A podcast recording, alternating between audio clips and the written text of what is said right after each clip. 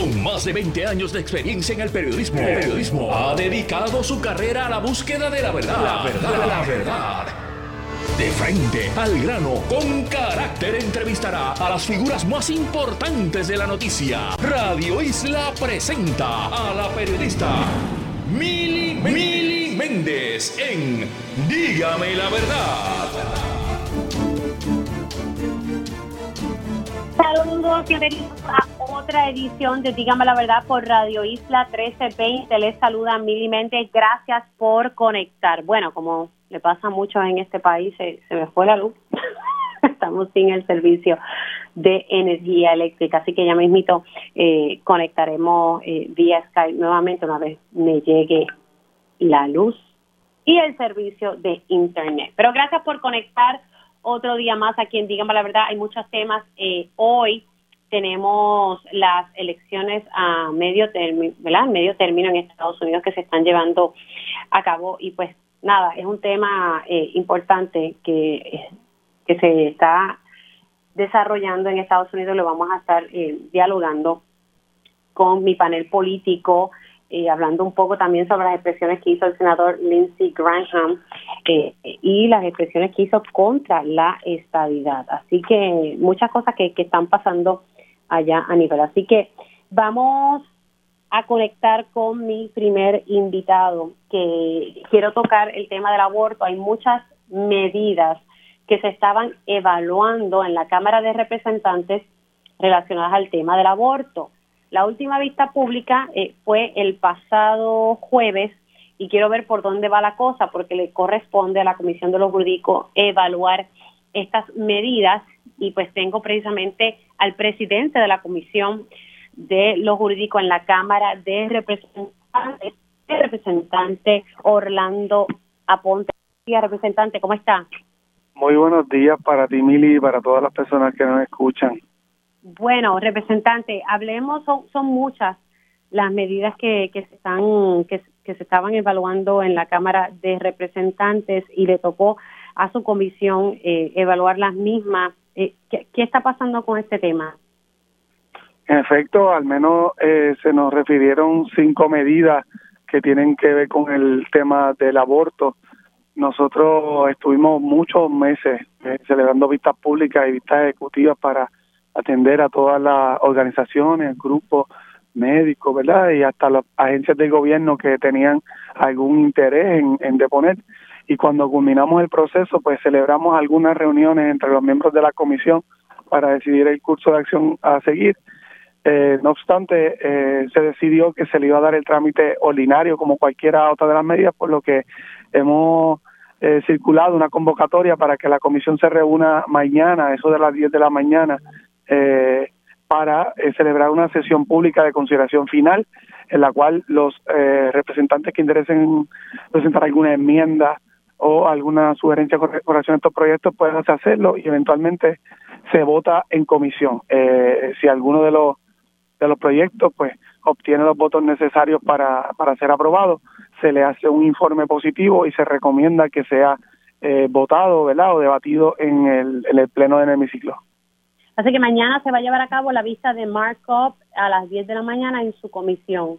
Correcto. Yo creo que esto es una, una primicia que estamos dando en tu programa porque hasta el momento pues no, no se había anunciado tal cosa. Pero sí ya habíamos dicho que los trabajos estaban bastante adelantados, se escucharon a todos los sectores, se dio un análisis bien sosegado para trabajar los, los asuntos de la forma más objetiva y de la manera más imparcial posible. Eh, por eso fue que no atendimos cada proyecto por separado, sino que escuchamos a todos los sectores y finalmente pues llegó el momento de que los legisladores eh, pues acepten su responsabilidad eh, de, de darle un voto a favor o en contra de estos proyectos o proponer algunas enmiendas. Me parece importante, representante, sé que son cinco medidas, pero si usted me pudiese resumir eh, más o menos de trata cada una, porque obviamente tenemos el proyecto del Senado 693, que ese ya lo, lo, conocemos bastante bien y eso lo que busca es eh, que no se pueda abortar ya cuando esté más o menos en las 22 semanas. Ese es el proyecto de la senadora Joan Rodríguez Bebe, pero entonces está el proyecto de la Cámara 1084, el proyecto de la Cámara 715 y el proyecto de la Cámara 14 10. 03 14 10. El proyecto de la Cámara 1084, de autoría de Lizy Burgo, pretende prohibir eh, restringir el aborto desde que se puedan identificar los latidos cardíacos fetales, quiere decir como entre la quinta, séptima semana en adelante no se puedan realizar abortos en Puerto Rico. El otro proyecto, que es el 1410, propone que se realice una consulta, un referéndum para que el pueblo se exprese si está a favor de restringir eh, el aborto en Puerto Rico o prohibirlo, o eh, pues por otro lado que se garanticen los derechos reproductivos de las mujeres y las personas gestantes. El otro proyecto, un proyecto que eh, más bien busca inventar el Código Penal, es el 715, y busca que eh, se, tipifique como doble asesinato la muerte de una mujer embarazada, entiéndase asesinato de la mujer y eh, asesinato del el feto como si se tratara de otra persona independiente de ella. Y el otro proyecto es el proyecto de la Cámara 1403, eh, busca básicamente codificar lo que establecía el Tribunal Supremo de los Estados Unidos y el Tribunal de Puerto Rico cuando se expresó en el caso de Roe versus Wade y Pueblo versus Duarte, de manera que eh, se reconozcan y se garanticen los derechos reproductivos de las mujeres y las personas gestantes. ¿Cuál es el que, cuál es el número del que busca que sea tipificarlo como un delito? El 715. Ok, si entendí bien, ese busca tipificar un delito o, por lo menos procesar a una persona que se realice un aborto, ¿entendí bien? No, eh, ese busca que si una persona eh, le causa la muerte a una mujer embarazada, la asesina, pues en lugar de eh, castigarla con 99 años de cárcel, pues se duplique la pena como si se tratara de doble asesinato, como si hubiera matado a dos personas. Sí, sí, a, un niño nacido, bueno, en la federal tengo entendido que así se, se puede procesar, o sea, la vida del niño no nacido. Correcto. Que se cuente. Ok. No, le pregunto sobre lo de la otra medida porque recuerdo que se llegó a presentar una legislación por parte de la representante Lisiburgo en un momento dado que buscaba, pero ella después retiró ese proyecto, que buscaba procesar a una mujer que en un momento eh, se realizara, ¿verdad?, un, un, aborto y procesarla criminalmente, aunque eso se sacó del panorama, ¿verdad?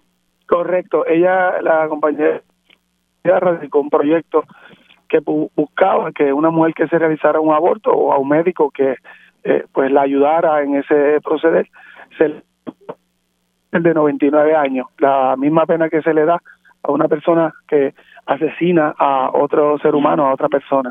Eventualmente recibió muchas críticas y yo creo que a raíz de eso pues decide retirar el proyecto y ya no está ante la consideración de la legislatura. Bueno, gracias a Dios. Eh, ahora, sí que estas legislaciones digamos la verdad, esto se va a ir en markup eh, y cada legislador que forme parte de la comisión tendrá la oportunidad tal vez de agregar enmiendas. ¿Usted cree que alguno de estos proyectos pudiese recibir enmiendas? Todos, todos los proyectos pueden recibir enmiendas. Ese es, el, ese es el objetivo de este tipo de sesiones, precisamente para que las enmiendas se puedan debatir o se puedan realizar de forma pública y transparente ante los ciudadanos y que no sea último minuto en el floor, eh, donde no hay mucho espacio o tiempo para poder analizar las enmiendas. Pero tengo razones para pensar que, que por lo complejo del asunto, lo controversial, no nadie va a estar proponiendo enmiendas a los proyectos y van a ser eh, sometidos a votación tal cual eh, fueron presentados.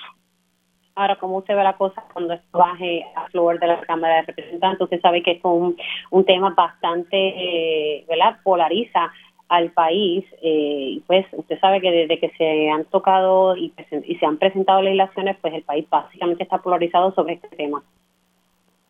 Es correcto, es un tema eh, que, que cada persona que asume una postura a favor o en contra de pues que se le dicen abortos no solamente en Puerto Rico, eh, de hecho, en los Estados Unidos hoy precisamente hay unos midterms elections, los cuales pues gran parte de lo que es la campaña, se, de, especialmente de, de los demócratas, ha sido hacer llamado a los votantes para que salgan a votar porque ellos dicen que si los demócratas pierden el control del el Congreso, pues el derecho al aborto pues va a estar este viéndose afectado ¿verdad? por los otros eh, senadores o congresistas republicanos así que sí eh, es, un, es un de, un tema que crea mucho debate y eh, por, lo, por lo que yo pude ver mientras presidía los trabajos de la comisión, hay puntos válidos, ¿verdad? Hay puntos legítimos en cada uno de los espectros. Hay, un interés, me parece que es genuino, de grupos, organizaciones, especialmente de base de fe, en que se prohíba o se restringa de alguna manera la terminación de embarazo en vías de proteger a esas criaturas que tienen un potencial de vida. Por otra parte, pues eh, también hay eh, razones para pensar que desde, desde el aspecto científico, pues eh, se deben garantizar unos derechos a la autonomía de la mujer, ¿verdad? las personas que son gestantes sobre las decisiones que tienen que tomar con relación a su cuerpo, su vida, su salud, y que en todos los aspectos, después sí que hay puntos legítimos, y por eso es que es bien difícil que una persona que tomó la decisión de, de favorecer o oponerse a un proyecto, pues cambie de, de su posición. Ahora, eh, ¿Cuál? Porque tenemos el proyecto de la Cámara 1084, que usted me explicó que es prohibir el aborto del latido del bebé, pero entonces el proyecto del Senado 693 pues dice, da, habla más en específico de las 22 semanas. ¿Cuál de esos dos estaría prevaleciendo más que? Porque me, me parece que los dos pues tienen cosas muy similares, lo único es que uno sería más temprano que el otro. Correcto. Eh, los dos básicamente buscan prohibir o restringir que una mujer, una persona gestante, un médico pueda realizar una terminación de embarazo, aún por razones de salud o asuntos médicos. Eh, daba la impresión, eh, para serte bien honesto, eh, como siempre pues soy, que el proyecto 693, que, que había sido aprobado en el Senado y que recibió el respaldo de algunos compañeros de la delegación del Partido Popular y otros compañeros del PNP, era el más posible que tenía porque parecía ser como eh, un punto intermedio, ¿no? Buscaba como alguna clase de consenso porque permitía que las personas que eh, en sus primeras etapas tempranas de gestación pudieran tomar la determinación de terminar el embarazo.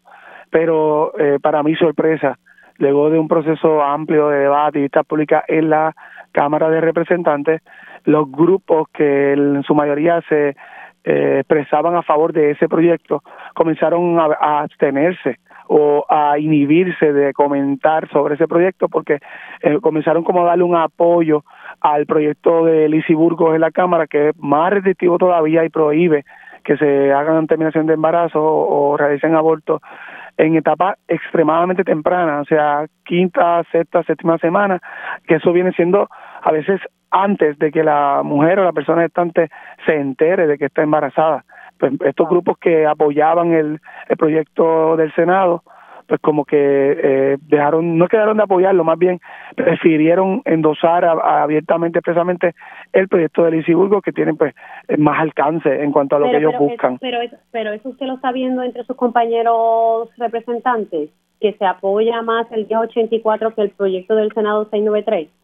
No, no, yo no, de, los compañeros representantes, yo no, no te puedo decir que cada uno de ellos cómo va a votar, yo creo que hay de todo, pero me refiero más bien el sentido, lo que recibimos de parte de las personas, organizaciones que vinieron a deponer para hablar con relación a estos, a estos proyectos, los que yo entendía que estaban en el Senado o antes de que se radicara el día 84 de Lisiburgo, se habían expresado ¿verdad? públicamente a favor del 693, pero eventualmente como que perdió cierto apoyo y abrazaron el proyecto de eh, Lisiburgo. Mm, sería prematuro, ¿verdad?, decirte cómo va a votar la comisión o los compañeros. Yo sé que hay de todo. Hay personas que están eh, bien decididos a mantener su posición, que se conoce como pro-choice, eh, su decisión de respetar y, y reafirmar el derecho de toda mujer decidir sobre su autonomía, sobre su cuerpo, sobre su bueno eh, su futuro, ¿verdad? Su salud en, en conjunción con, con un médico, ¿verdad? Su relación médico-paciente, pero también he escuchado que hay compañeros que están eh, eh, al lado opuesto del espectro, que de forma alguna van a votarle un proyecto que reconoce realizar una televisión de embarazo como si fuera un derecho. Ok, así que tú representante, porque tengo mi otra invitada ya en línea, Básicamente, mañana se va a votar en su comisión, la Comisión de los Jurídicos, a las 10 de la mañana, sobre todos estos proyectos para ver cuál es entonces el que estaría bajando eh, con, con informes positivos, ¿verdad? Luego de hacer ese, ese markup. Eh, rapidito, porque tengo que literalmente pasar a mi otra entrevista, ya le sometieron una querella en ética, su sentir sobre lo que hizo el representante Gabriel Rodríguez Aguiló, que dice, ¿verdad?, que, que usted le faltó respeto. Eh, ¿Qué le parece el hecho, ¿verdad?, que, que ya hizo algo oficial y lo presentó ante la Comisión de Ética? Pues fíjate que este el, el compañero Rodríguez Aguiló aprovechó la oportunidad de eh, victimizarse o intentar de alguna manera proyectarse como hipersensible por una, un altercado que hubo, en la cual, pues de forma agresiva y con un tono extremadamente hostil, él abandonó su banca para eh, acercarse a la mía junto el compañero Johnny Méndez eh, de una forma altanera, abrupta, ¿verdad? Amenazante y hasta palabras ese dijeron en contra de mi persona. Así que eh, realmente un, es, un, es un momento, eh, yo creo que es difícil para todos los miembros. Nadie va allí al Capitolio a, a faltarse respeto y en vez de utilizar el tiempo, el espacio que nos dan los medios para hablar sobre proyectos en específico que puedan mejorar la calidad de, las personas, pues lamentablemente están aprovechando esta oportunidad para, honestamente y literalmente, como eh, coger PON y buscar prensa, buscar titulares, buscar espacios para que los reconozcan, porque ambos llevan muchos cuaternios en el Capitolio y no se les conoce ninguna ley o ninguna medida que haya sido aprobada de su autoría, más bien lo que buscan es, proyectarse ¿no? y estar en los medios hablando sobre situaciones que yo creo que no son las que deberíamos fomentar. Yo creo que estuvo bien de parte del presidente que ordenara que se realice una investigación sobre esta situación y que, que eh, una vez se investigue, pues nosotros podamos eh, reaccionar sobre lo acontecido y verdaderamente buscar que este tipo de cosas no se repitan.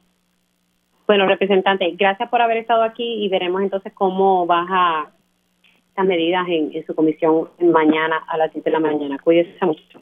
Igualmente, muchas gracias. Bueno, esta mañana estoy aquí corta de tiempo, pero ahora eh, esta mañana me levanté, prendí el televisor y el titular que vi fue asesinan a otra mujer en Río Piedras. Entonces pensé que estábamos hablando del caso del fin de semana. No, no, no, no. Es otro caso de otra fémina que fallece en Puerto Rico. Aún no, no sabemos las circunstancias de la cual falleció, pero quería tocar base con la doctora Irma Lugo del Observatorio de Equidad de Género. Buenos días, doctora, ¿cómo están? Buenos días, Mili, buenos días al público que nos escucha. Estamos aquí, ¿verdad?, en la batalla siempre. Quería, sé que el Observatorio de Equidad de Género siempre lleva las estadísticas. Eh, ahora, hablando, ¿verdad?, en términos de feminicidios, ¿de cuántos feminicidios estamos hablando en lo que va de año? Eh, hemos identificado 65 feminicidios, contando el caso de la joven de esta mañana en Río Piedra, lamentablemente verdad vimos el fin de semana el de tres dos mujeres y un adolescente. Así que que es terrible cómo vamos viendo que estos números van aumentando. Y verdad también verdad que exigimos y damos seguimiento a la debida investigación sobre estos casos y que se aclare lo más pronto posible Así que son 65, incluyendo el de Río Piedras. Le pregunto sobre los feminicidios eh, íntimos, por ¿cuál es la cifra que tenemos hasta ahora? Se mantiene pero de 14. Estos casos de este fin de semana no se encuentran todavía bajo investigación. Inmediatamente no se ha identificado que estén en el área de, ¿verdad? de feminicidios íntimos. Así que, que todavía ¿verdad? hay que dar un espacio. Eh, de las mujeres de este semana solamente se han identificado la de Río Piedras y la joven de Tua Baja. El caso de Ponce está bajo investigación y bajo este que es un caso donde la mujer no se identifica verdad este, heridas ni ni golpes en el cuerpo pero sí de forma sospechosa se encuentra su vehículo sumamente alejado a donde se encuentra su cuerpo. Así que que eso verdad debe disparar la, las instancias de investigación y el seguimiento al caso como tal ahora eh, rapidito eh, eh, ahorita hablaba con, con el representante eh, y, y, estábamos enfocándonos un poco en todas estas cinco legislaciones, estamos hablando de cinco medidas de que de alguna forma u otra gran parte de ellas buscan regular el aborto. hay una, ¿verdad?, que lo que busca es que sea un delito cuando muere, ¿verdad?, un bebé que no ha nacido, ¿verdad?, tal vez de una mamá, ¿verdad?, de una mamá embarazada, debo decir. Ahora, ¿qué, ¿qué, le parece el hecho? Esto va a votación mañana. Me llamó la atención lo que me estaba diciendo el representante, que el día 84, que prohíbe eh, el aborto desde que se escuchan los latidos del bebé versus el proyecto 693 como que recibió más apoyo de distintas organizaciones que son pro aborto. ¿Qué le parece? Eh, eso de verdad me está muy raro que el legislador mencione eso, que tengo entendido y he estado siguiendo el trabajo de las compañeras y estuve un día presente allí en la legislatura y precisamente, de verdad, nosotras nos oponemos tenazmente a esa oposición o a esa regulación de la decisión de las mujeres sobre su cuerpo, ¿verdad? Entendemos que se presentaron, hay unos estudios este, estudios científicos validados científicamente que indican, ¿verdad? Y que recomiendan que esta es una decisión que debe ser tomada entre la mujer y el médico, ¿verdad? Que es una decisión propia, es siempre bajo bajo esa mirada científica. Así que me preocupa mucho, ¿verdad? Que se esté mencionando que las organizaciones están apoyando este tipo de proyectos cuando no es así. Bueno, vamos a ver qué pasa, porque me imagino que él, se refiere ¿verdad? a organizaciones que son pro aborto, eh, que parece que lo quieren quieren que sea más restrictivo. Mañana se va a estar con nosotros en el panel de mujeres, voy a tener ese privilegio Así que vamos a tocar este tema un poquito más a fondo mañana. No, es importante que la ¿Ah? gente entienda, ¿verdad? Que estamos hablando de derechos humanos, de derechos sexuales y reproductivos, que es mucho más abarcador que solamente el tema del aborto. Entonces preocupa cuando no tenemos unas instancias de educación sexual en Puerto Rico, ¿verdad? De educación sexual de calidad, ¿verdad? Que hablemos libres de tabúes, que le hablemos a nuestros jóvenes, a nuestras personas y que eduquemos correctamente cuando entonces queremos estar con estas medidas restrictivas, cuando no hay un proceso de salud pública y que claramente se ha indicado, ¿verdad? En organizaciones ha indicado el Departamento de Salud que esto no es un problema de salud pública en Puerto Rico. Es triste como vemos que los recursos y el tiempo se gastan en este tipo de gestión. Doctora, se ha acabado el tiempo, pero entonces mañana hablamos un poquito más a profundidad sobre esto. Se me cuida mucho. Gracias. La, la doctora Irma Lugo del Observatorio de Equidad de Género. Hacemos una pausa y regresamos en breve. Dígame la verdad, las entrevistas más importantes de la noticia se escuchan aquí. Mantente conectado. Radio Isla 1320. 1320. Conéctate a radioisla.tv para ver las reacciones de las entrevistas en vivo. En vivo. Esto es Dígame la verdad con Mili Y ya estamos de regreso aquí en Dígame la verdad por Radio Isla 1320. Qué bueno que me regresó la luz. No sé si estoy con generador, lo más seguro. Bueno, señores, el Powerball, yo no sé si ustedes jugaron, pero yo no soy de jugar, pero ayer hice la filita con mucho amor y paciencia y hice par de jugaditas. Vamos a ver si me he pegado, pero aunque hubo un retraso eh, con, los números que no se habían publicado, tengo entendido que ahora sí se publicaron, pero en Puerto Rico parece que la, la gente se puso a jugar, se jugaron 5.5 5 millones en Puerto Rico para el sorteo del lunes. Estábamos hablando que el juego eh, estaba ofreciendo un premio de, de 1.900 millones de dólares, o sea, 1.9 billones de dólares. Y según aquí mi compañero Roby Cortés, que jugó igual que yo y que estaba buscando ver si se ganaba algo, pues al parecer sí, ya salieron los números ganadores 10, 33, 41, 47, 56 y Powerball 10. Yo no conozco mucho, ¿verdad? Muy bien cómo es el mambo con el Powerball, pero ahorita voy a verificar si por lo menos algo tengo. Así que luego de, de, de 10 horas de retraso se publicaron los números ganadores del histórico sorteo de Powerball de ayer. Así que, ay Padre Señor, hay mucho dinero corriendo por ahí. Bueno, ya tengo en línea telefónica al presidente de la Asociación de alcaldes, el licenciado Luis Javier Hernández, quien a su vez es el alcalde de Villalba. Eh, tenemos un par de cosas que quería hablar con él, pero comenzamos con este llamado que él le hace al Departamento de Transportación y Obras Públicas, donde le, le hace un llamado para que realice más acuerdos colaborativos con los municipios tras daños en las carreteras de estas pasadas lluvias, pero también incluyendo a Fiona. Buenos días, alcalde, ¿cómo está? Porque acabas de decir los números y los confronté con los míos y no me pegué. Así que... No, se pegó. Mire, mi, cartera la dejé por allá botada, pero yo fui de las que...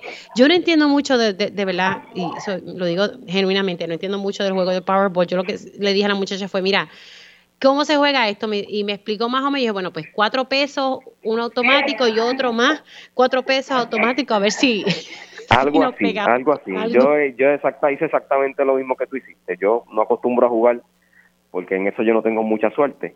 pero pues... No, pero no diga eso porque imagínese, entonces, ¿qué se va a pegar si ya va con esa nube gris a jugar?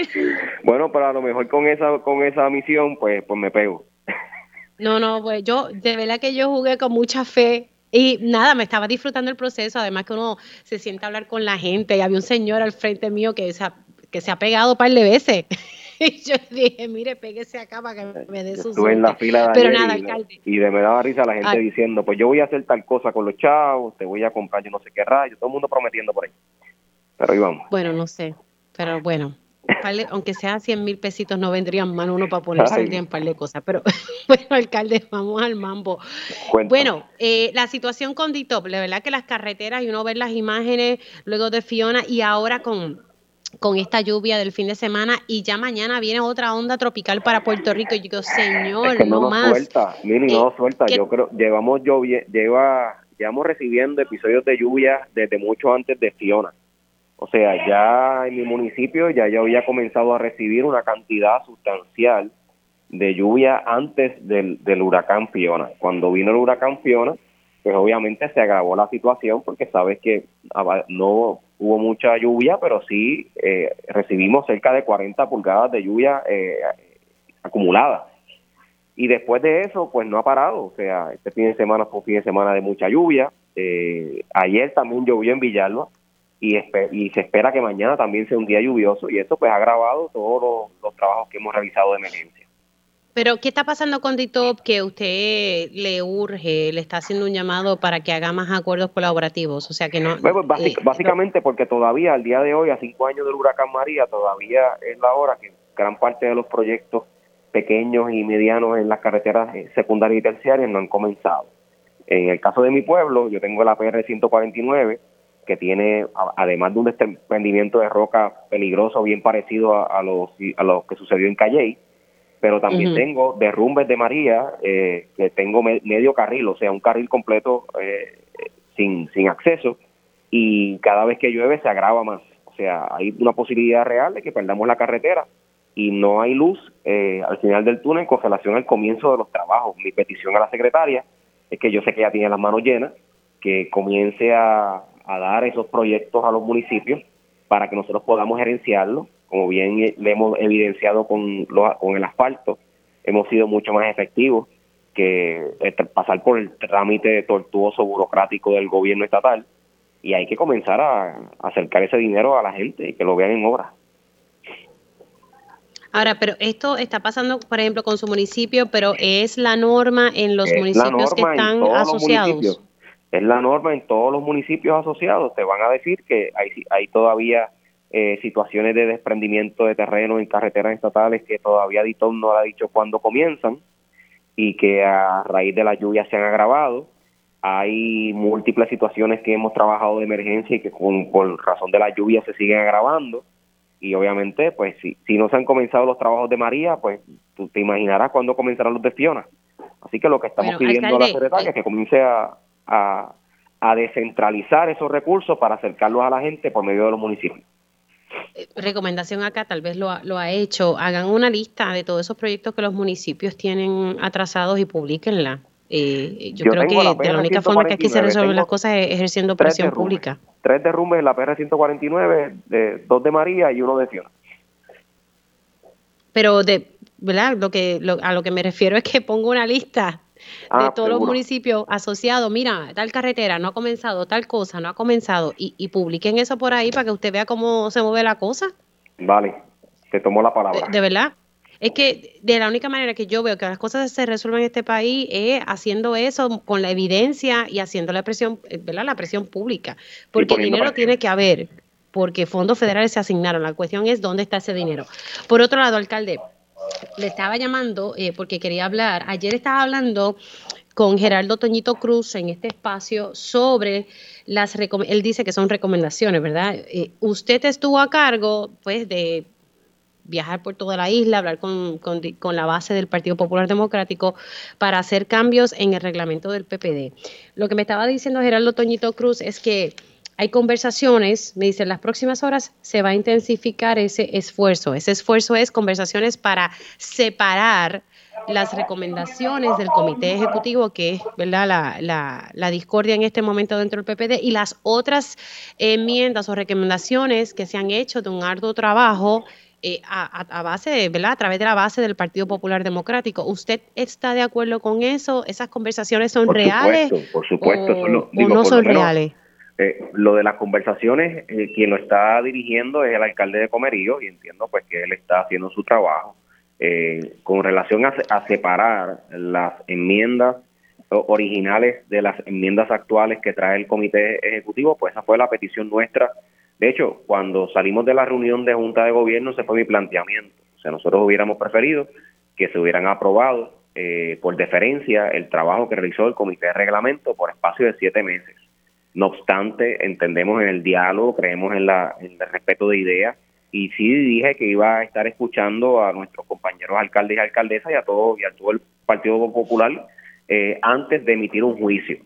Cerrado eh, la, la certificación de delegados y comenzado el proceso de recibir mociones, pues el comité de reglamento determinó presentar la primera moción que va dirigida primero pedir un turno preferente en la asamblea de reglamento para explicarle a los populares el proceso que, hicimos, que fue un proceso inclusivo, democrático, participativo, eh, y segundo, pedir que se aprueben aquellas enmiendas que en las cuales todos estamos de acuerdo y que se separen aquellas, aquellas nuevas enmiendas que presentó la Junta de Gobierno, especialmente aquellas que van dirigidas al Comité Ejecutivo, para que se discuta en otro foro. Yo creo que el, la Asamblea de Reglamento no es el foro para decidir eh, si cómo se va a trabajar el tema del presidente, de un comité ejecutivo, de una elección, eh, si el partido está listo para una elección, cuánto cuesta, cuándo sería la fecha idónea. Eso no son temas de la Asamblea de Reglamento. Eso deben ser temas de, aquellas personas que están interesadas en una candidatura junto con la con el con el con el, la Junta de Gobierno. Así que sí, eh, lo que estoy entendiendo, y ya con esto tengo que ir cerrando, alcalde, es que sí usted está a favor de que esta, esta, esto se separe. Esas enmiendas que ¿verdad? sugirió en, la, Junta de Gobierno sobre el Comité Ejecutivo y lo que se ha trabajado en otros temas, que ha sido un trabajo, según lo que me estaba diciendo Toñito Cruz, de muchos, muchos meses. Claro, y por, por eso es que la campaña del, del no absoluto eh, nunca fue una buena campaña porque obviamente echaba el zafacón el trabajo de, un, de, un, de, de toda la base popular, que por siete meses estuvo presentando propuestas y que obviamente se aprobaron casi todas en su totalidad. Bueno, pues entonces sí, eh, la, cosa se está moviendo hacia eso entonces, de que, que se apruebe. Yo espero, Billy, que haya un consenso, yo espero que, que salgamos de allí con un reglamento aprobado, que se, se le dé deferencia al trabajo que hicimos, que fue un trabajo democrático, inclusivo, eh, decir lo contrario pues pues faltará la verdad y que de alguna manera pues se, se dividan las controversias. ¿Qué va a pasar con el presidente? ¿Qué va a pasar con el comité ejecutivo? ¿Qué va a pasar con las elecciones de candidatos o, candidatas? Eso es un tema que no debe estar eh, diluido en la Asamblea de Reglamento. Bueno, vamos a ver qué entonces pasa. Eh, gracias por estar con nosotros, alcalde. Cuídese mucho. Cómo no, gracias a ti. El alcalde de Villalba, Luis Javier Hernández, pero presidente de la Asociación de Alcaldes, el primer tema que estuvimos tocando, eh, me parece importante, eh, que hay muchos proyectos del Departamento de Transportación y Obras Públicas que desde María no han comenzado las labores. En medio del ejemplo de una carretera en Villalba, la PR 149, que todavía pues los trabajos no han comenzado. Y por otro lado, hablando el alcalde de Villalba estuvo a cargo de recoger el sentir de la base del Partido Popular y recoger ese sentir y presentar unas enmiendas, una sugerencia de enmiendas al reglamento del PPD. Y él está de acuerdo con Geraldo Toñito Cruz, que eh, esas enmiendas que él estuvo trabajando no se junten con lo que está recomendando la Junta de Gobierno para un comité ejecutivo que se van a discutir puestos, que eso no se debe mezclar eh, en la asamblea que se va a llevar a cabo este próximo domingo. Hacemos una pausa aquí en Dígame la Verdad y al regreso hablamos un, eh, sobre el proyecto que buscaba no penalizar a una persona por llevar X cantidad de marihuana encima. Hablamos un poquito sobre eso. La verdad, las entrevistas más importantes de la noticia se escuchan aquí. Mantente conectado. Radio Isla 1320. 1320. Conéctate a radioisla.tv para ver las reacciones de las entrevistas en vivo. En vivo. Esto es Dígame la verdad con Mili Méndez. Y ya estamos de regreso aquí en Dígame la verdad por Radio Isla 1320. Quiero hablar sobre el proyecto de la Cámara 1037 eh, que se puso en agenda eh, el pasado martes para bajarlo al floor en la sesión de la Cámara de Representantes.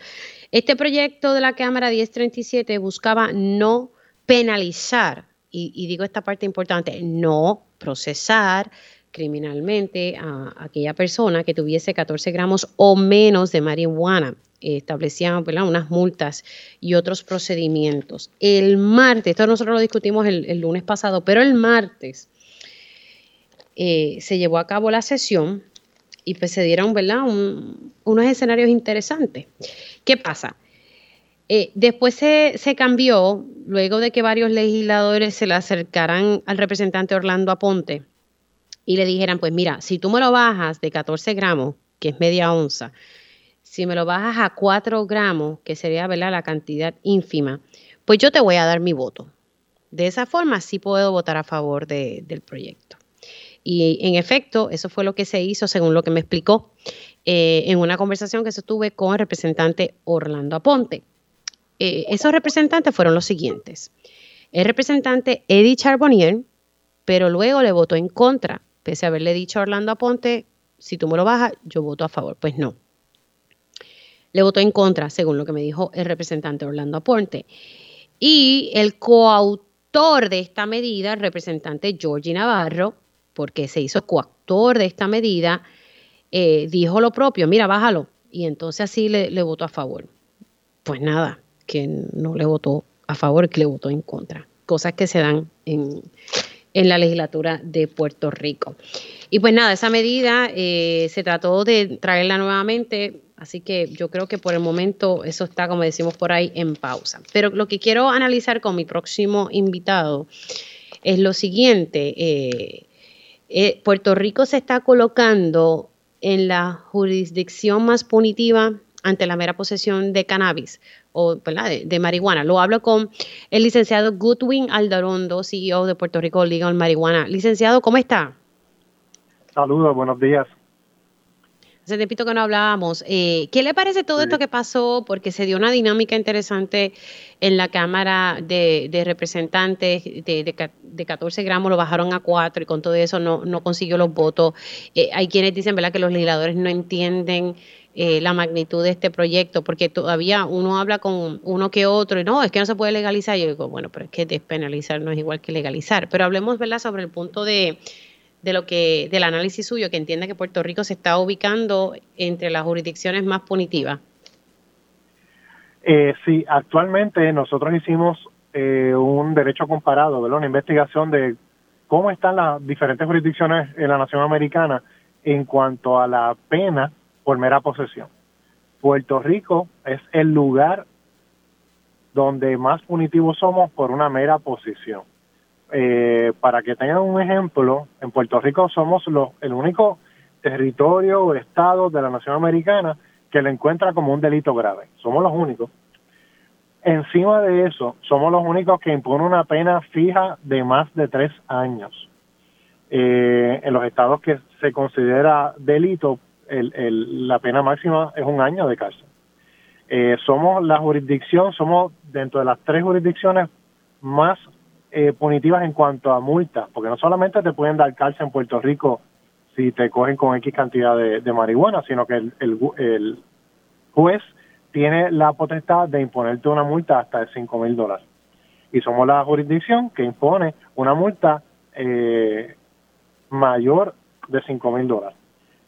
Así que nosotros estamos a destiempo, estamos fuera de la realidad social en que vivimos porque cómo puede ser que habiendo eh, estados tan conservadores como Alabama, como Texas, Nebraska, Arkansas, que ellos lo vean como eh, delito menos grave y nosotros lo sigamos viendo como delito grave. Y es bien importante hacer la distinción de ambas. Cuando es delito menos grave, tú cumples sentencia y tú puedes limpiar tu récord en seis meses. Pero si a ti te acusan por un delito grave, tú tienes que esperar cinco años después de haber cumplido sentencia para poder limpiar tu récord criminal.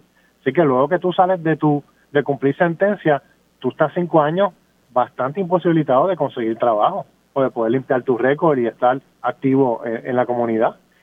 ¿Cómo puede ser que a estas alturas, que nosotros tenemos ya cinco años con el cannabis medicinal, sobre 123 mil pacientes que se benefician de esto, todavía en Puerto Rico, por una mera posesión, te ponen tres años de pena fija. Cuando hablamos de mera posesión, ¿estamos hablando de los 4 gramos o de los 14 gramos que es media onza?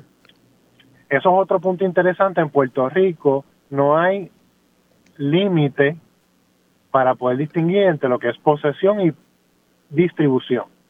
Queda discreción completamente del fiscal y del juez procesarte por 401 o 404, o sea, o posesión o distribución.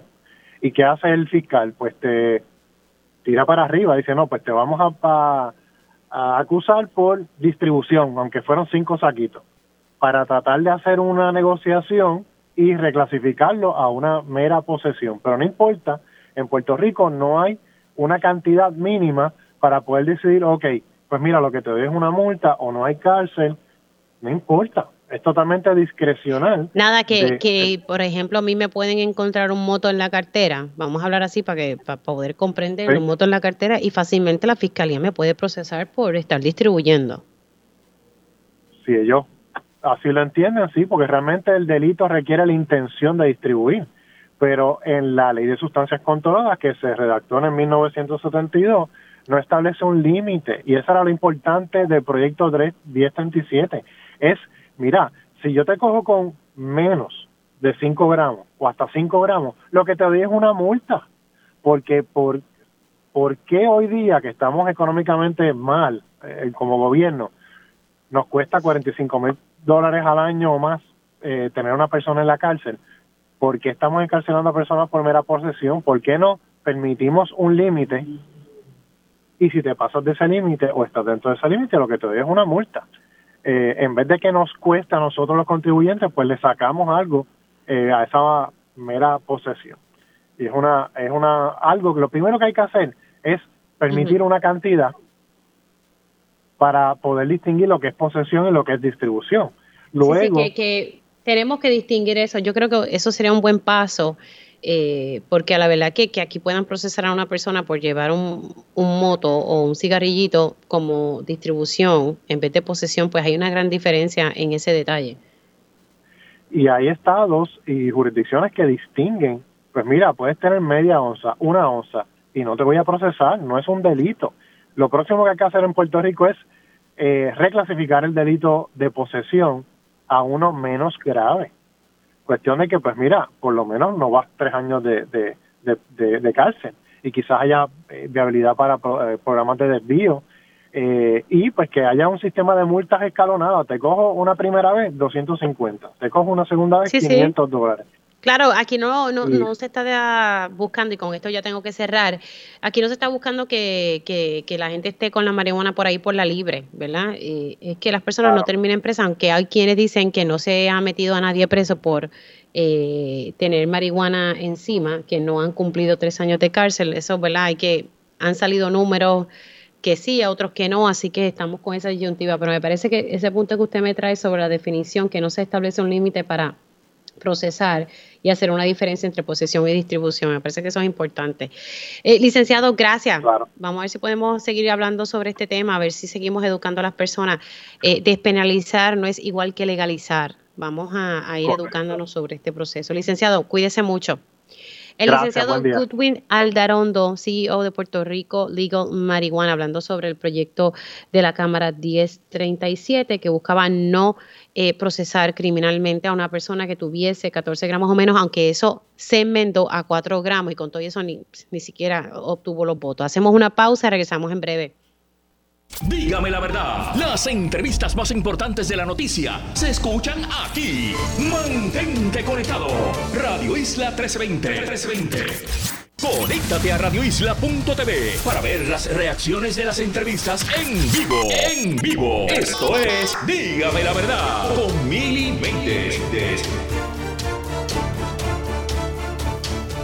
Y ya estamos de regreso aquí en Dígame la Verdad por Radio Isla 1320. Estoy aquí en medio de la pausa. Adiós, boté, boté mi, mi. Ay, Dios mío. No sé dónde metí los tickets del Powerball. Literalmente quería chequear en medio de la pausa. Ustedes se van a reír, pero bueno, uno eh, quería chequear los números del Powerball, pero ya creo que no los voy a chequear porque el compañero Robbie me tiene en un mar de nervios. Y estamos hablando de Robbie Cortés porque está.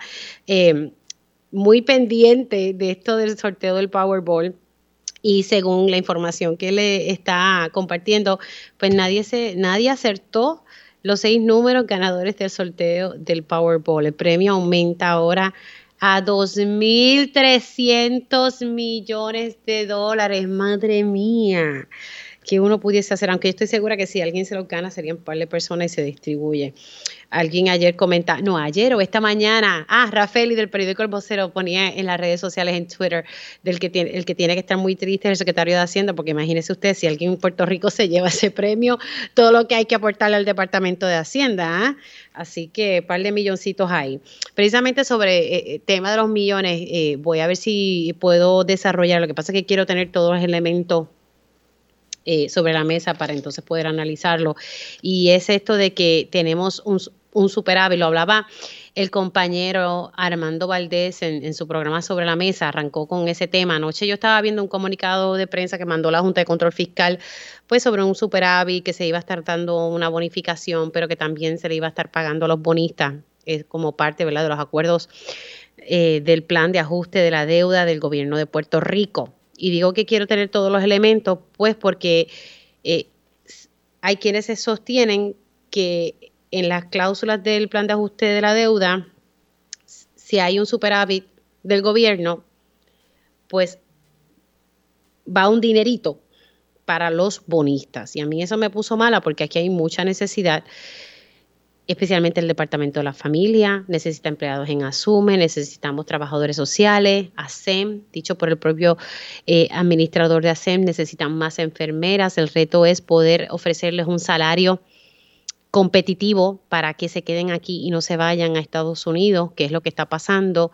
Eh, aquí se necesita dinero para resolver tantos y tantos asuntos sumamente importantes. De momento tú ver que se diga que parte de este dinero de recaudos que se lograron superar, ¿verdad? Lo proyectado, que van a ir a los bonistas, pues me, me, sube la presión. Entonces, por otro lado, y por eso digo que quiero tener todos los elementos de juicio, por otro lado, el gobernador dice que de este dinero se le va a dar unas bonificaciones a algunos empleados públicos. Así que quiero tener todos los elementos para poder hablar correctamente sobre este tema.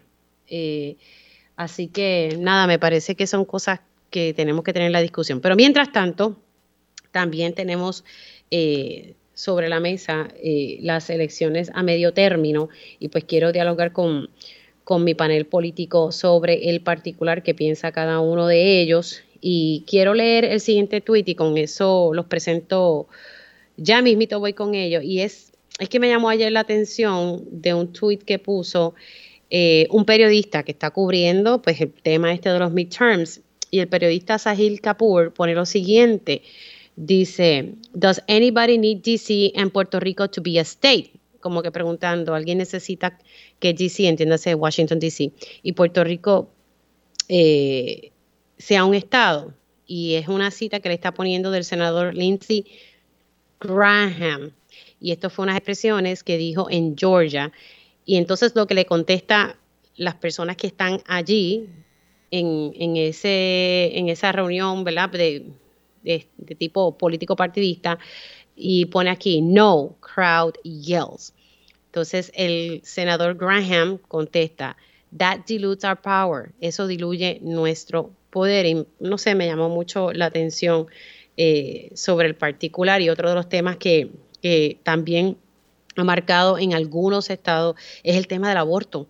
El tema del aborto, uno de los aspirantes precisamente en Georgia eh, le sacaban eh, el tema de, ah, míralo aquí, Herschel, Walker, que, es un candidato antiabortista, eh, según el periódico El País, el candidato se le sacan información de que pagó el aborto a su novia porque no era el momento para ser padre. Él ha negado esto, él dice que eso no fue así, pero esto es un aspirante republicano al Senado por Georgia y que también jugaba eh, fútbol americano.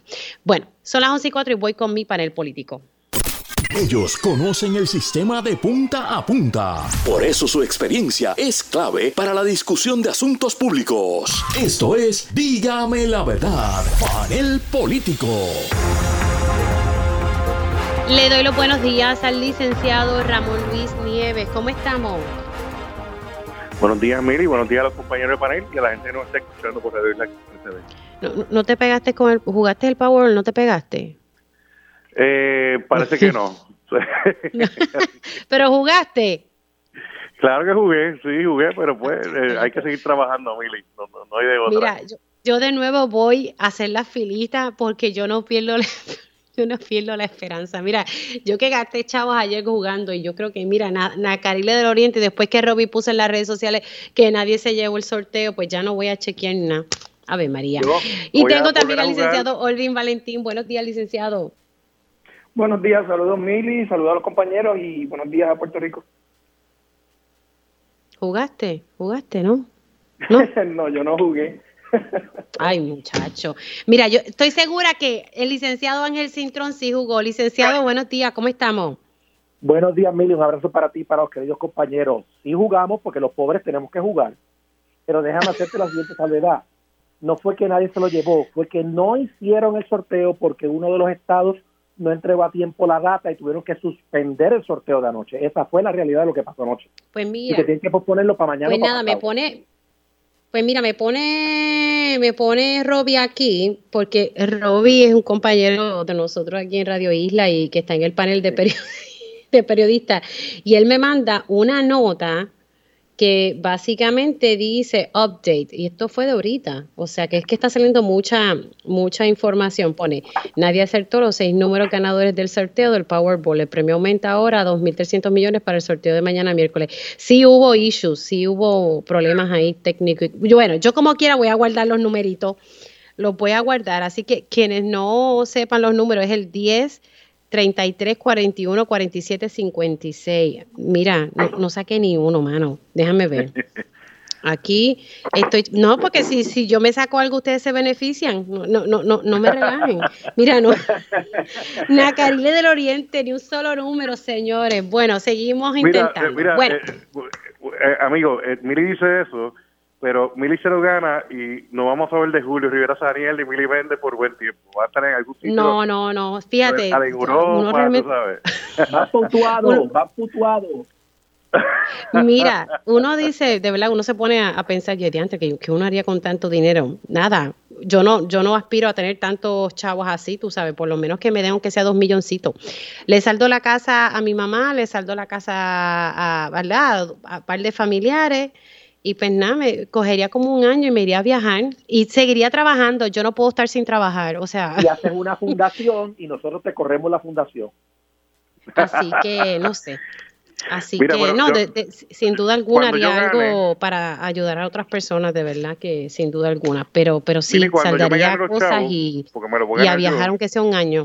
¿Qué pasó, eh, eh Ramón Bueno, es que, es que quiero, quiero decir esto para que lo escuche mi esposa cuando yo me gane el Powerball, no va a haber tal cosa como suficiente guitarra, como me dice mi esposa que ya hay en la casa. yo, me imagino que yo me imagino que tú tienes un cuarto solo de eso.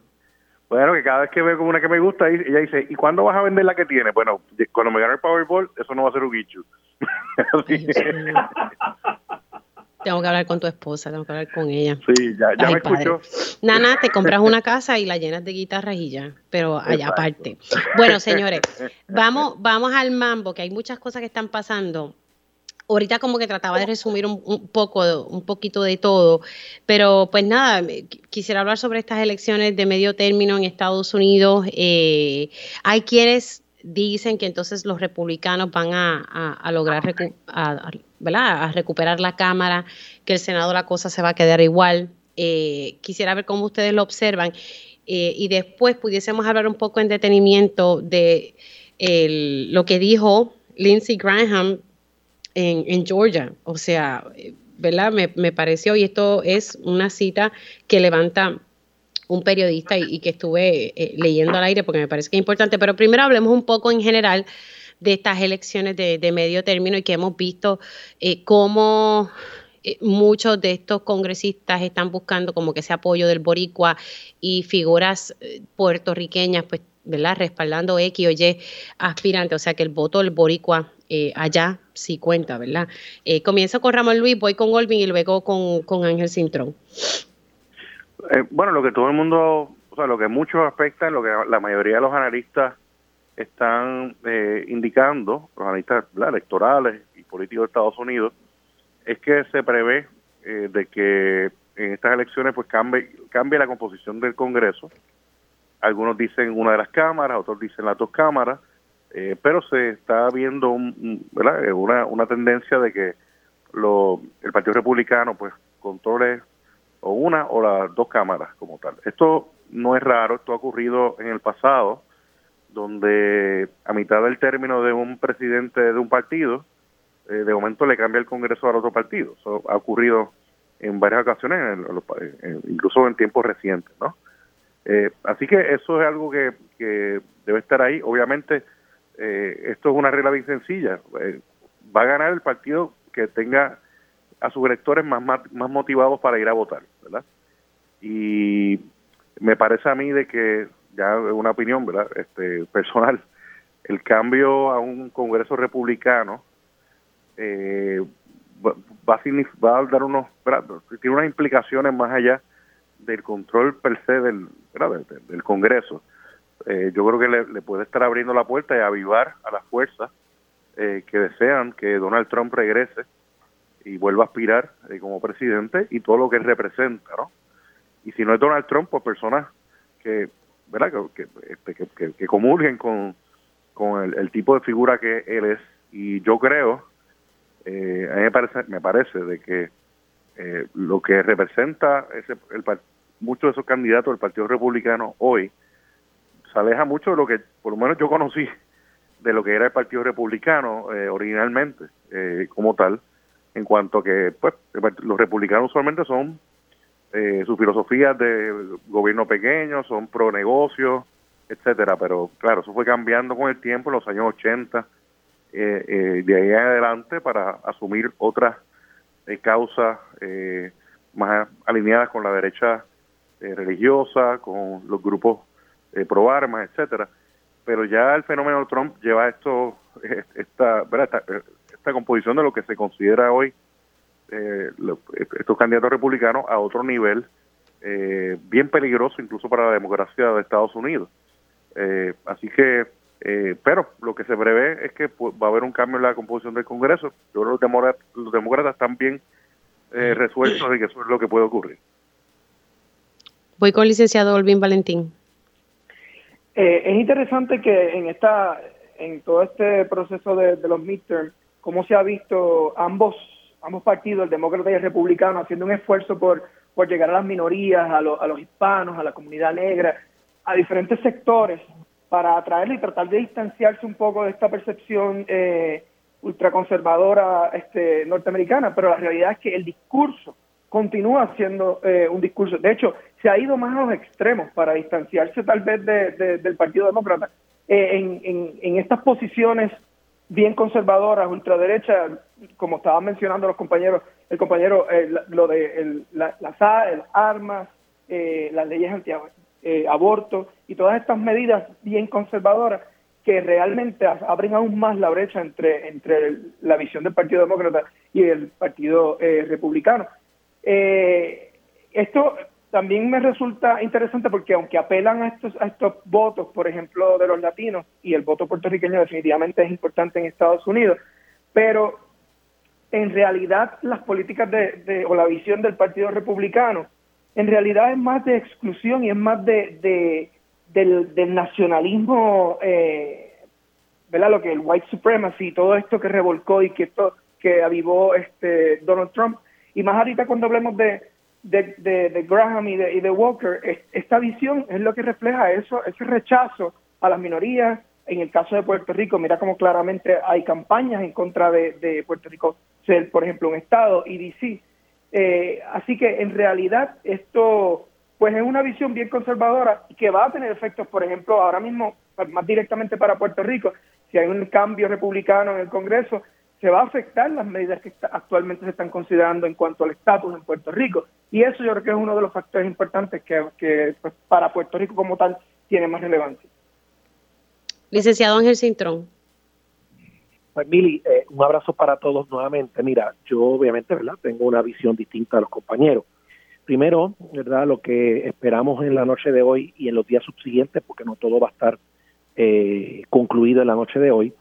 es que la Cámara Federal pase a manos del liderato republicano en una proporción de entre 10 a 20 escaños.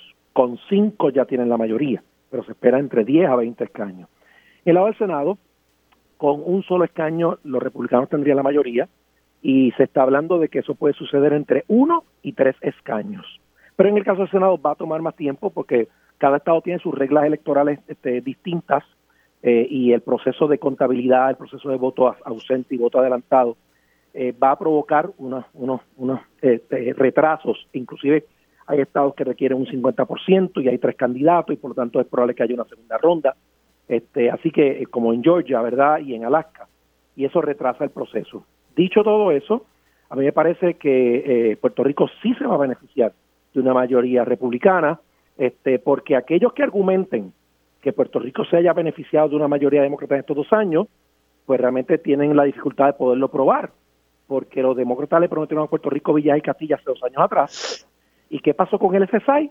Nos tiraron la puerta en la cara, en el, con el Tribunal Supremo, el, presidente de Estados Unidos, en vez de eh, bajar la guardia con el caso y permitir que ganáramos el caso, no permitió que ganáramos el caso y no tenemos el SSI. Eh, prometió resolver el problema del Medicaid y el Medicare en Puerto Rico. ¿Y qué pasó? Todavía están sin resolver y están a, a dos meses de terminar el, el término. Y no lo legislaron, no lo aprobaron. Así que los demócratas han tenido oportunidad de ayudar a Puerto Rico en cosas puntuales. Lo han prometido, pero no lo han cumplido. Eso me recuerda a los ocho años de Barack Obama, que prometió muchísimas cosas para la isla, vino, se comió el sándwichito allí en Casa Alta con Alejandro y nada sucedió después. Y, se llevó los bolsillos llenos de, de chavos de donativo.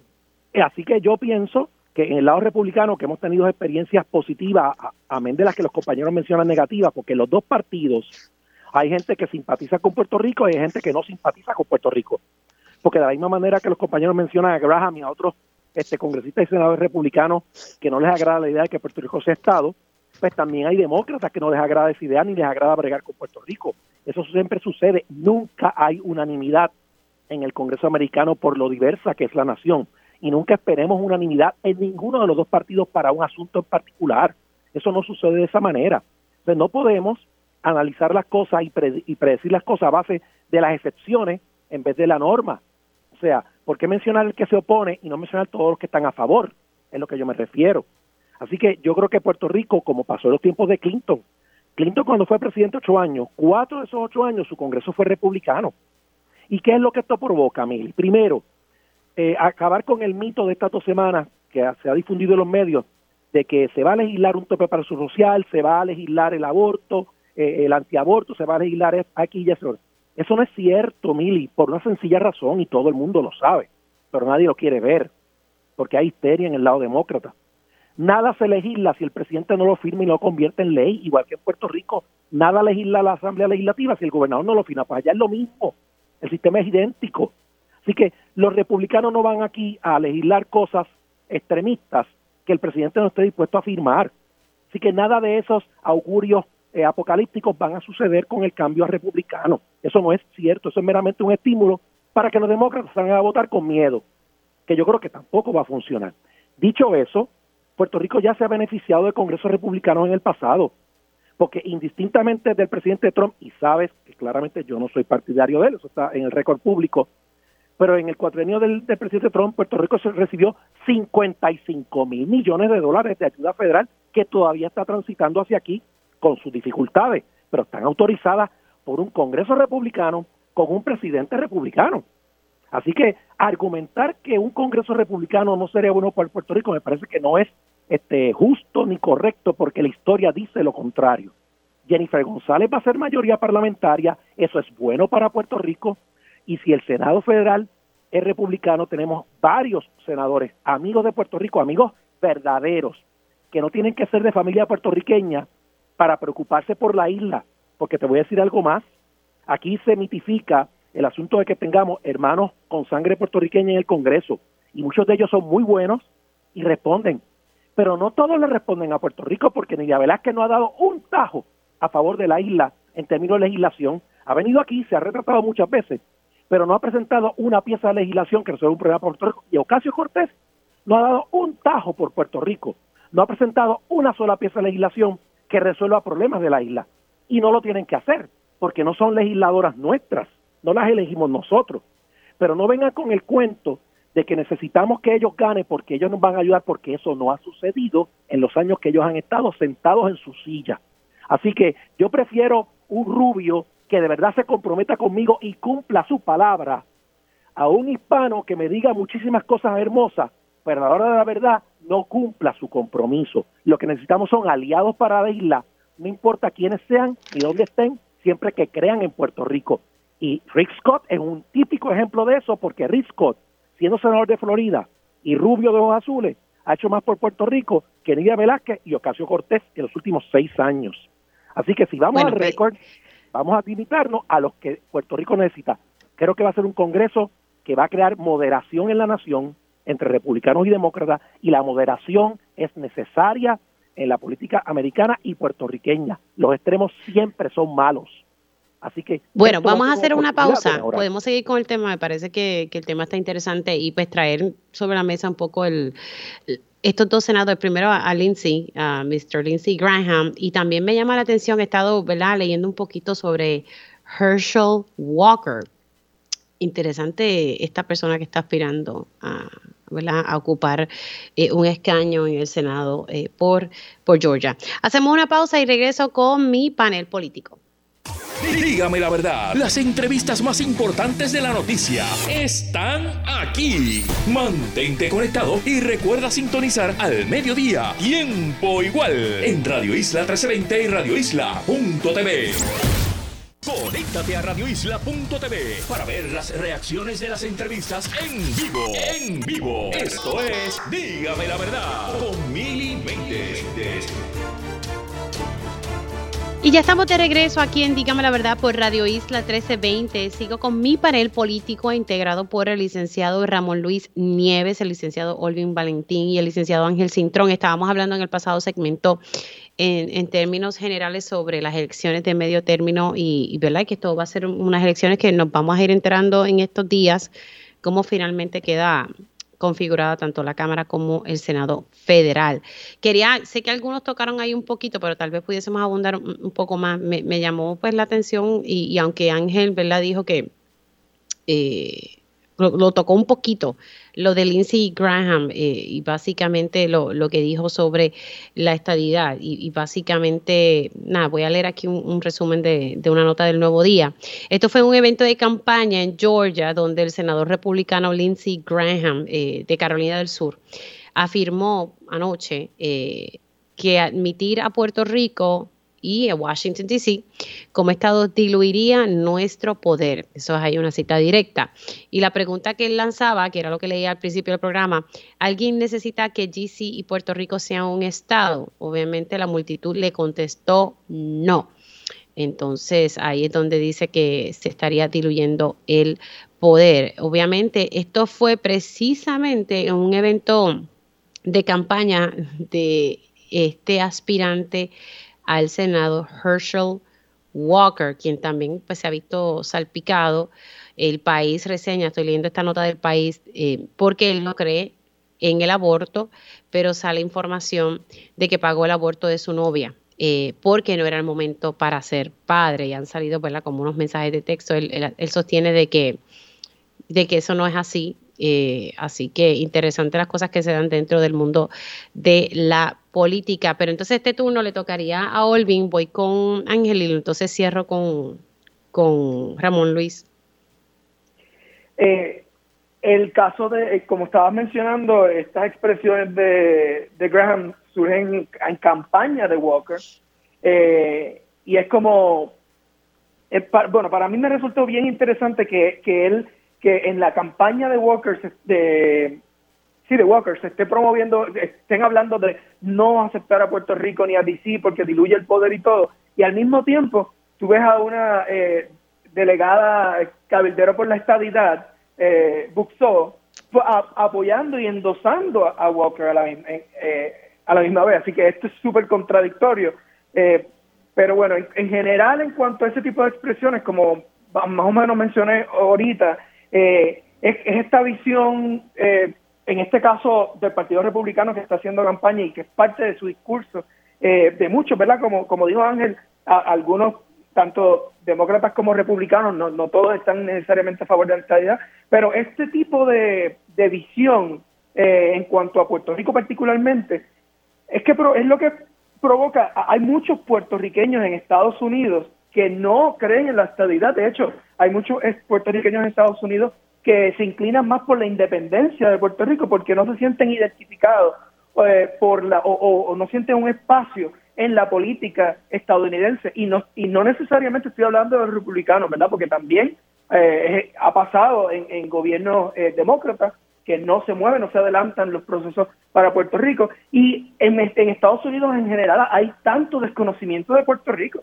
Todavía a estas alturas hay personas que no saben en Estados Unidos en general que Puerto Rico, es que los puertorriqueños somos ciudadanos americanos o, no reconocen ni siquiera, algunas veces ni siquiera saben dónde está Puerto Rico ni, ni, la situación eh, política. Así que este tipo de, campaña como la de la de Walker, además de, la hipocresía de los, de, los que, de los argumentos que defiende como las leyes antiaborto, pero a la misma vez estas acusaciones, eh, pues es una contradicción grande y particularmente en Puerto Rico, pues que se esté hablando de ese discurso eh, anti-estadidad y luego tienes a estadistas apoyando a ese candidato. Así que eso pues yo lo encuentro bien contradictorio.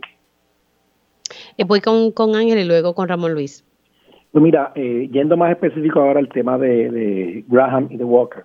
Primero voy a hacer la salvedad de que creo que Walker puede ser un buen este, senador del Estado, es una persona humilde, viene de cuna humilde, eh, trabajó y luchó para levantarse, fue un atleta reconocido. obviamente, este, siempre nosotros tenemos algún grado de deferencia, ¿verdad? Este, y sensibilidad a planteamientos que tengan que ver con los asuntos del trato a la mujer, etcétera y demás. Y tú sabes, Mili, que yo soy muy, muy vocal y muy claro en esos temas. Dicho eso, cuando estamos en la arena política y faltan cuatro o cinco semanas para una elección, no deja de ser este, un poco sospechoso que ese tipo de denuncias que pudieron haber salido años atrás, porque estamos hablando de muchos años atrás, ahora salgan repentinamente cuando esta persona es candidato en una competencia cerrada en el Senado de Georgia. Así que, ¿verdad? Creo que se debe evaluar en su mérito. Él ha dicho claramente que no es cierto eh, y hay que darle, ¿verdad?, el beneficio de la duda, porque juzgarlo y pensar que en efecto es verdad es no creer en el balance de la justicia y en no entender que en la política, desgraciadamente, hay gente que a veces no tiene escrúpulos. Así que yo creo que él merece la oportunidad de ser juzgado por sus electores y ser electo. Ahora, en cuanto a Lindsey Graham, déjame decirte lo siguiente, esa expresión de él no es nueva. Esto no es nada. Hace años que él hizo esa expresión en otro lugar, en su estado, en, un evento, y el periódico El Nuevo Día lo, recogió hace, te, dando de 5, 6 o 7 años atrás, o tal vez más. Así que no es nueva. Sí, que sigue, sigue pensando igual. Vamos. Sí, claro, pero yo creo que está diametralmente equivocado. Hay dos, dos conceptos fundamentales en los que él está equivocado. Primero, que nos junta con DC y hablar de la estabilidad de DC de Puerto Rico son dos cosas diametralmente opuestas por varias razones. Primero, para hacer a DC Estado hay que enmendar la Constitución. Para hacer a Puerto Rico Estado no hay que enmendar la Constitución. Es meramente una ley sencilla, con, con mayoría simple en Cámara y Senado Federal. Así que es distinto. Lo segundo es que obviamente hay un planteamiento político envuelto. DC es claramente una jurisdicción demócrata por décadas, porque ellos tienen voto presidencial y consistentemente votan demócrata. En Puerto Rico nadie puede argumentar si vamos a ser demócratas o republicanos y yo pienso, con mucha humildad y respeto, que Puerto Rico pudiera ser una mayoría republicana si somos Estado, porque somos conservadores en muchos elementos y nos identificamos más con los republicanos que con los demócratas y te lo voy a explicar, este, argumentado también sobre lo que Orwin dijo hace un segundo atrás. Si bien es cierto que el puertorriqueño de Nueva York y Chicago tiene una tendencia demócrata y tiene una tendencia eh, independentista, el puertorriqueño del resto del Estado de la Unión tiene una tendencia totalmente contraria a eso. Y el RNC hizo una encuesta en verano de este año, para ver realmente cómo pensaban los cuatro millones de puertorriqueños que votan en los estados de la Unión. Y resultó que el 42% se identifica como republicano y el 31% como demócrata. Lo que quiere decir que la tendencia del puertorriqueño como, un, como cultura conservadora es evidente y que se empatiza más al lado republicano que al demócrata. Así que argumentar que Puerto Rico sería un Estado demócrata es un argumento incorrecto y no fundamentado. En este caso, el senador Graham está equivocado en la premisa que él usa para argumentar que Puerto Rico y DC no deben ser Estado. Y yo creo que él está equivocado porque Puerto Rico sí, no solo debe ser Estado, por mil razones, sino que no necesariamente va a ser un Estado demócrata como él piensa. Y él, ¿verdad? Una golondrina no son primavera, él se opone, pero mientras él se opone hay docenas de republicanos firmando el proyecto a favor de la estabilidad para Puerto Rico. Fíjate. Así que, como dije ahorita, eh, eh, eh, algunos quieren fijarse en uno solo para argumentar en contra de la causa de la estabilidad. Yo me fijo en los muchos que están a favor de la causa de la estabilidad, que es lo que realmente necesitamos en su día. Así que creo que, repito para terminar, a Puerto Rico sí le va a venir bien el Congreso Republicano y, la prueba está en los fondos asignados el cuatrenio pasado a Puerto Rico va un Congreso Republicano. 55 mil millones de dólares, histórico para Puerto Rico en los últimos 100 años. Y yo creo más en el político que me cumple que en político que meramente me promete, pero después no me cumple. Y yo creo que el pueblo americano también está viendo lo mismo. El Partido Demócrata prometió muchas cosas y no ha podido cumplir. Y yo creo que por eso es que va a haber un cambio de esta noche a mañana al lado republicano. Ramón Luis. Bueno, yo creo que la única razón por la que yo personalmente eh, me sentiría cómodo con una victoria republicana desde el punto de vista egoísta eh, en cuanto al tema del estatus es que eso es la garantía de que no va a pasar nada con la estadidad. Y lo cierto es que aunque algunos líderes republicanos a través de los años eh, se han expresado públicamente de que favorecen la estadía, etcétera, la verdad que a la hora de los tomates, como decimos en, en ellos actúan en contra de los intereses de los, de los estadistas aquí en Puerto Rico. Yo creo que el ejemplo más cercano que tenemos es lo que ocurrió tan reciente como este verano con el proyecto de estatus.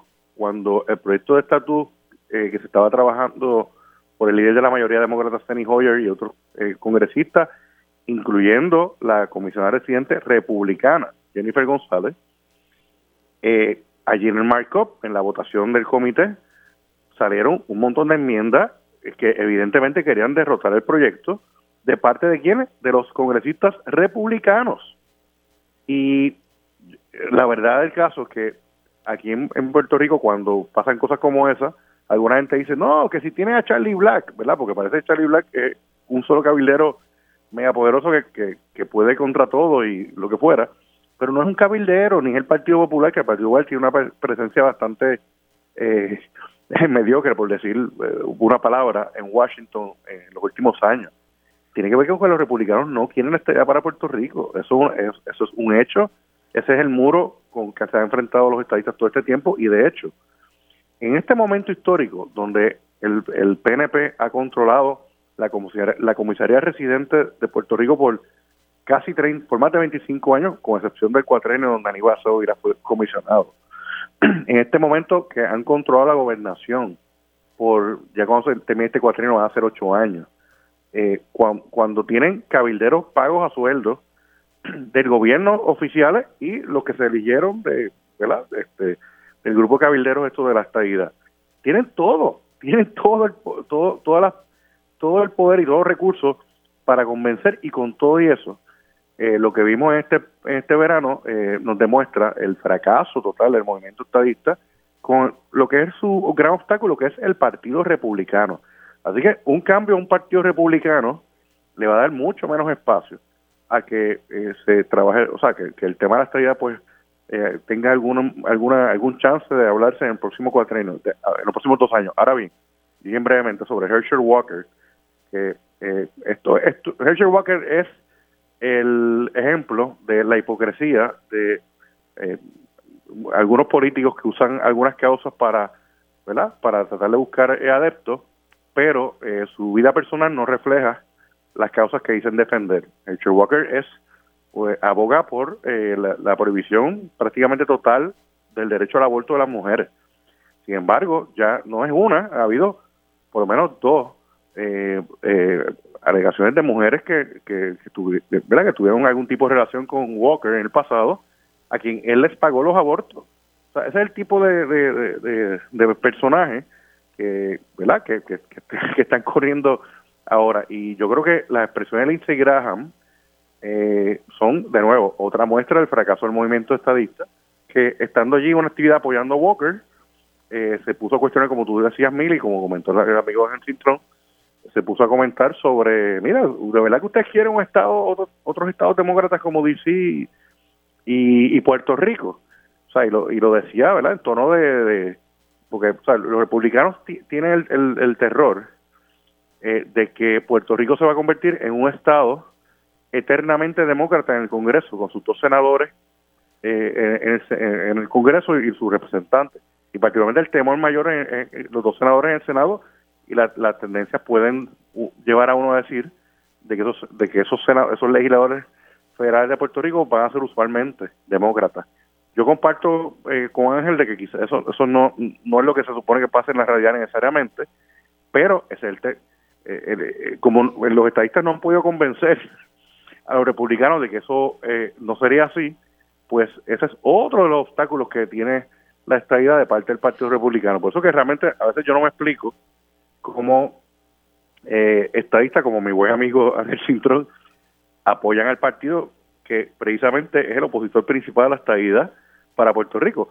Pero mientras sea así, pues, este, eh, y mientras nada, nada cambie, eso es lo que va a ocurrir. Y adelanto que en el próximo Congreso, si lo controlan los republicanos como parece, no le va a dar ningún paso a ningún proyecto que sugiera que Puerto Rico se va a convertir en Estado de la Unión. Bueno, déjame ya hacer una pausa y regreso con mi panel político.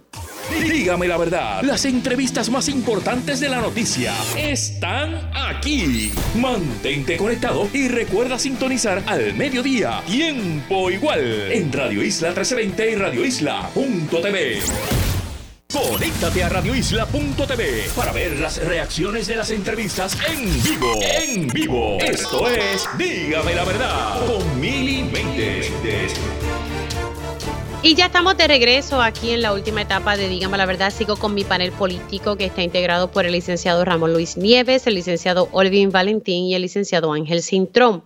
Vamos a hablar ahora sobre las denuncias que hizo la semana pasada eh, una fiscal del Departamento de Justicia, la fiscal Betsaida Quiñones, señalando a varios medios de comunicación, tanto al Canal 4 como al Canal 11 eh, en sus inicios, donde señala que la ex secretaria de Justicia, quien fue gobernadora del país, la licenciada Wanda Vázquez, y que también la jefa de fiscales de aquel entonces, frenaron la investigación del asesinato de este joven Kevin Fred. Esto pues ha indignado mucho al país y claro que sí, hay razón para, para eso. El Departamento de Justicia ha iniciado un proceso de investigación. Aquí la semana pasada yo hablaba con un ex fiscal, el fiscal Virella, él dice que son denuncias muy serias que deben ser investigadas. Eh, pero también lanzó la pregunta al aire de por qué ahora. Pregunta que he escuchado por ahí. Yo lo que siempre he dicho es, ¿será que en algún momento amenazaron a esta fiscal? Ella ha señalado públicamente también al periódico El Nuevo Día que desde el 2019 ella lleva consistente eh, denunciando esta situación y eh, han salido figuras a defender a la gestión de esta fiscal en, otras investigaciones. Me quedan cinco minutos. Quiero pues conocer un poco el sentir de, todos ustedes sobre el particular. En este turno le toca a Ángel, luego voy con Ramón y cierro con Olvin. Ángel. Perdóname, perdóname que el teléfono me Mira, sé que estaba chequeando a ver si te habías pegado con el Powerball, lo sé todo. pues mira que ahora caí en cuenta y corregí lo que te dije temprano, sí, es que se tiró esta mañana en vez de anoche por el error que te dije que hubo. Pero, ve, hazme caso, Ángel, hazme caso.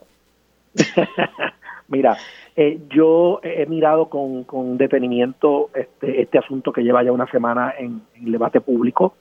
Eh, no puedo entender, ¿verdad? como parte de mi, porque ¿verdad? uno no puede aceptar las cosas así a ciegas, los abogados estamos entrenados para, para rebuscar más allá de lo que se dice.